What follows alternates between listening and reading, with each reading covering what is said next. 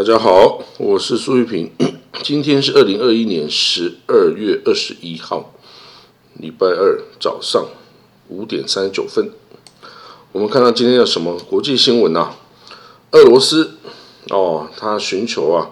这个美国对他安全的保证。他说东欧哦，跟这个乌克兰都是等于是他的地盘啊，希望这个欧洲啊、美国啊。都撤出东欧跟乌克兰啊！当然，这样的要求啊，对于不管是对欧洲、美洲啊，或者甚至对这些东欧国家或者是乌克兰本身呐，都是没有办法接受的，因为他们就是不喜欢俄罗斯嘛，在历史上被俄罗斯哦征服啊，这个迫害啊等等啊，反正就是记忆显然都不是很好嘛。所以他们就不想要再跟俄罗斯走在一起啊，希望加入欧洲啊，可以成为这个啊，这个感觉上就成为比较文明先进的这个国家嘛，这个阵营啊，那当然这样子对俄罗斯来说就会有不安全感，因为这样子欧洲的势力啊就太过深入到俄罗斯的腹地去了啊，这样对他的这个。向来是安全的这个内地啊，造成了威胁，这是对俄罗斯来说是不可接受的。那俄罗斯在经济上、在文化上、在什么地方都没有办法跟欧洲竞争啊，但是它的军力强大哦，所以现在就是用军力在威胁欧洲，在威胁美洲，跟威胁这些东欧国家啦。啊，那当然，其实这样子的呃不安全感是不是真的有必要？其实我个人觉得是没有必要。其实俄罗斯的强大没有人不知道啊，你不需要再靠这些哦这些一些根本就没有，就等于是怎么讲离心离德的小弟们呐，来为你充场面呐，你光自己就够了啦，没有人会笨到去侵略你嘛。对不对？那真的，你说自己要安全感，你自己给自己安全感。其实莫斯科这个还是离边界非常远啊。哦，这个你把这个白俄罗斯啊，或是哦乌克兰呐，或东欧啊这些包袱啊丢给欧洲啊，其实根本就不是件坏事啊。对俄罗斯来说，哎，这些小弟你就让欧洲去养着呗。这个这么这个。呃，经济啊落后于欧洲这么多的，会给欧洲带来很大的负担呐，而不是这个加分呐。其实，俄罗斯换个角度想啊，就可以不要反应那么激烈哈。其实这个觉得这样子哦，跟欧美对抗哦，其实因为东欧的这些国家而跟他对抗，其实没有必要的哦。其实你可以完全可以。让欧洲去把他们养大嘛，养胖嘛，到时候说不定他们就自己跑回来啦。哦，同样是斯拉夫人种嘛，对不对？总是文化等等上，说不定下一个总统出来一个亲俄的啊，啊，是不是？这乌克兰有亲俄跟亲欧的嘛？你说不定下一个出来一个亲俄的总统，那整个乌克兰不就回来了吗？根本不需要这种动武啊、威吓啊、核战啊等等啊，都没有必要啦。好，好了，那美国哦，因为俄罗斯威胁哦，而向乌克兰这地区啊发布这个哦这个旅游警示哦，除了 COVID-19 疫情之外呢，哦也说这个有可能有那种内乱啊等等的情势，要提高警觉哦。那当然，就像我说的哦，这个俄罗斯在乌克兰边界囤囤积的大兵啊，大批的军队啊，加上这个呃乌克兰东部啊，顿涅茨克、卢甘斯克这个哦分离的共和国哈，那所以乌克兰的情势的确是哦不容小觑了哦。那会，但是会打成什么样子，其实也不知道到底会不会打起来。但是就像我刚刚说的。俄罗斯其实根本不用把它视为是太大的威胁啊，因为俄罗斯的国土这么的大哦，那这个一点点的乌克兰呢，这个根本就不甘轻重哦，而且谁会真的来侵略俄罗斯？其实不会啦，不会啦，不会有侵略俄罗斯，你反而要担心其他的文化入侵等等的事情才是比较重要。还有自己这个人口啊，这个无法增加哦，男性人口喝太多 vodka 就早死啊，让女性人口比男性多得多，这样子很多内部的问题哦，要自己先这个解决啊，哦，不要这个就是到国外把这个把这个。跟周边的国家啊搞得没有一个是朋友啊，这样其实对俄罗斯本身呐是没有好处的啦哦，近悦远来嘛哦，你对人家好，人家就会对你有这个呃归属感嘛，你对人家就用恐吓的哦这种方式，那就学中国那一招啦，学中国这套是不会有什么哦这个哦近悦远来的，人家只会越怕你越遥远呐。哦，好，我们看下一个消息啊，印尼爪哇岛上的塞梅鲁火山啊，哎，之前曾经就爆发过啊，现在这个两这个十二月这个十号，嗯，哎，等一下哦，这个不止哦，就礼拜天啊，就是两天前啦，又再一次爆发了，哇，那这个火山爆发哦，这个。都不是小事啊！它整个火山爆发，这个很多那个气体啊，跟这个岩浆啊，跟这个灰烬啊等等哦，就是笼罩了这个这个这个整个地方哦。那这样子很多的这个机呃，印尼哦政府的这个机构啊，已经警告人民赶快离开哈，不要在这个。喷发中心的十三公里内范围进行任何活动啊，赶快跑啊，免得被它这个火熔岩啊给这个杀死。那印尼总共一百四十二座火山哈，那这个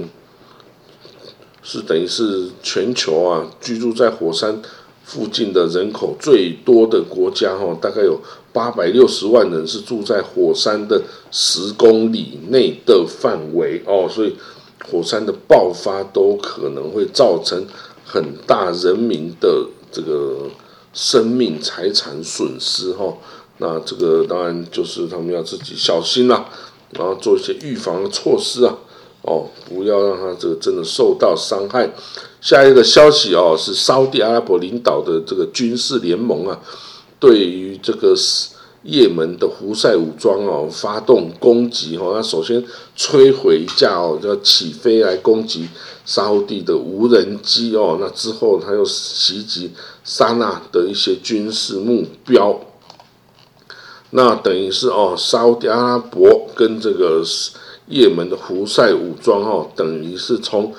二零一四年底啊，二零一五年这个内战爆发之后，一直打到现在，是还在努力交战的状态中哦哦，所以是没有停的交战哦，一直到现在。好，下一个消息哦，伊朗啊，对他的这个核武设施布什尔和布什尔核电站哦，举举行了这个防空演习哦，以。这个应对哈可能发生的以色列空军的这种空袭行动哈，那除了这个发射飞弹啊，也有发射高射炮啊等等各种武器的运用哦，那就等整个带弹等以色列人来打哦。那此外在纳坦兹也是一样，纳坦兹也是这个这个离心机工厂所在之地哦。那以色列曾经多次攻击这些地方，还杀害了这个核武的科学家等哦。那以色列哦也这个多次的宣称要攻击哦伊朗的核武设施哦。至于这个他讲了这么多次，难道伊朗真的无动于衷吗？当然不会。所以啊，就针对可能的威胁来举行这个哦防空演习哦这个。以超演哦，任何可能要发生的哦的事件哈，所以这个呃以色列要小心了哈，不要以为对方就就像绵羊一样让你去打哈，伊朗可不是绵羊，伊朗也是一个猛兽哈。那好，我们看到下一个新闻哦，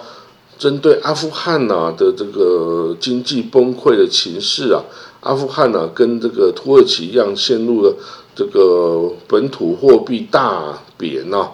然后这个物价上扬啊，通货膨胀高涨啊等等的做行为哦，这个人民几乎就没有饭吃了哦。那这伊斯兰国家们呢，就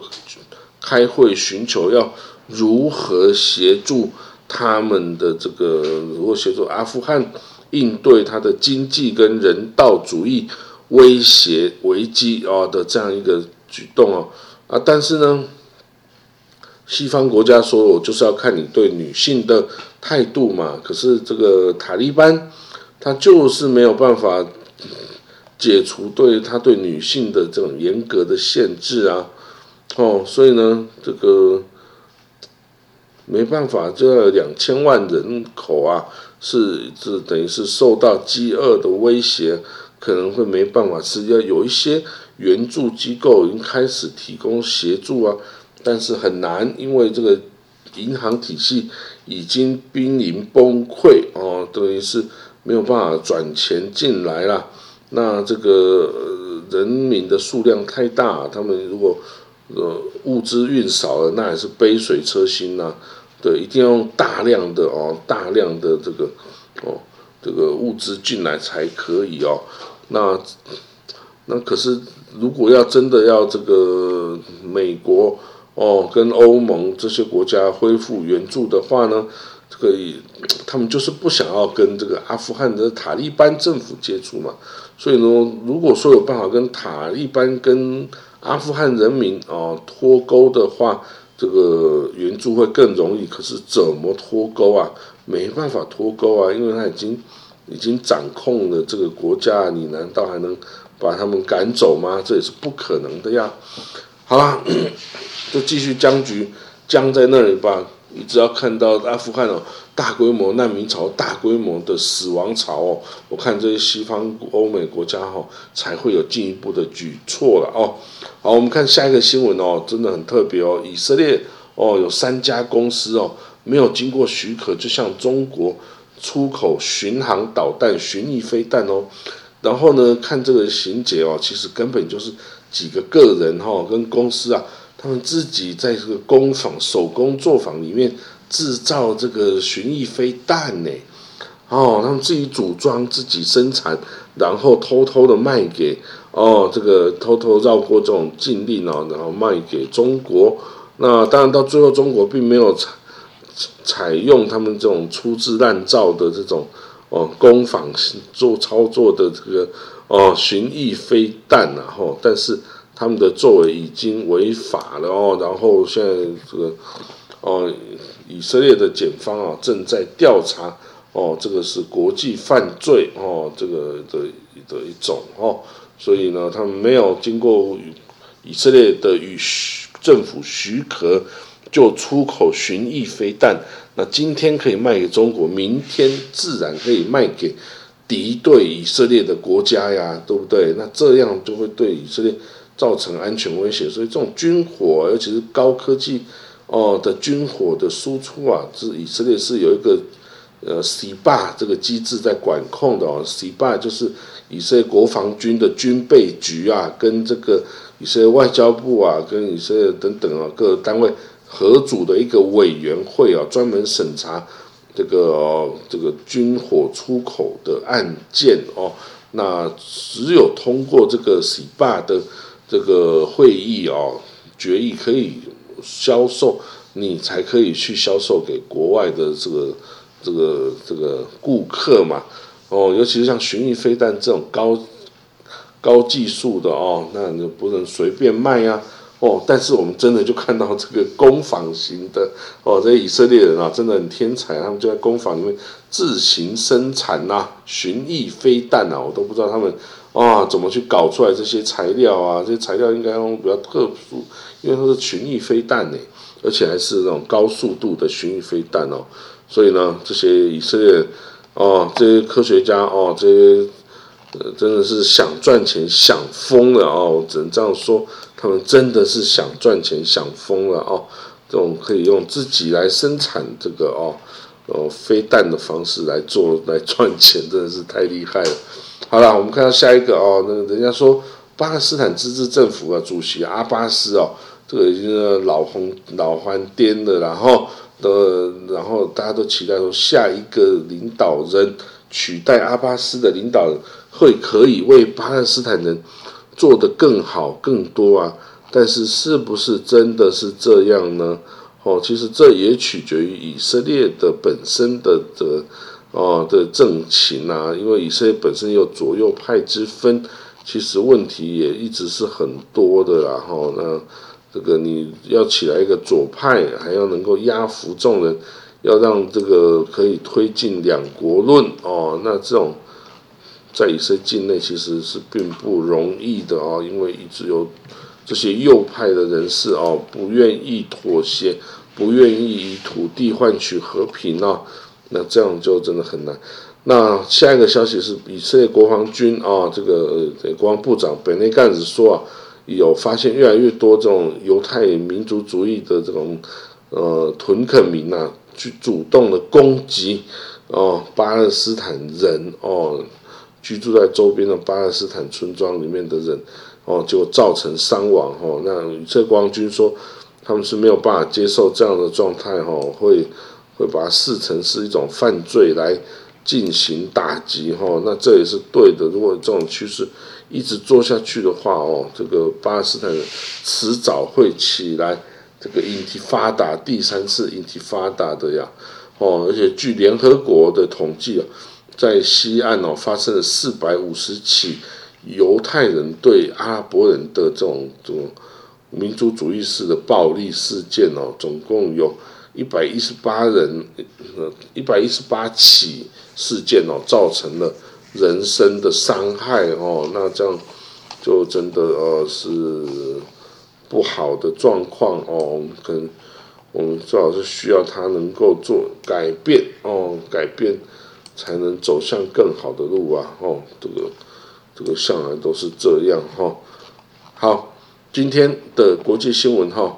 我们就讲到这里了哈。那啊，最近呢，大家知道最近我在搬家啊，搬家，然后结束外交部的台北这边的工作啊，然后要搬到国外去了哦。马上在两个礼拜，几乎在两个礼拜哦，就要出出国了啊，就离开台湾了。这一次一走啊，可能就是六年呐。那当然，我们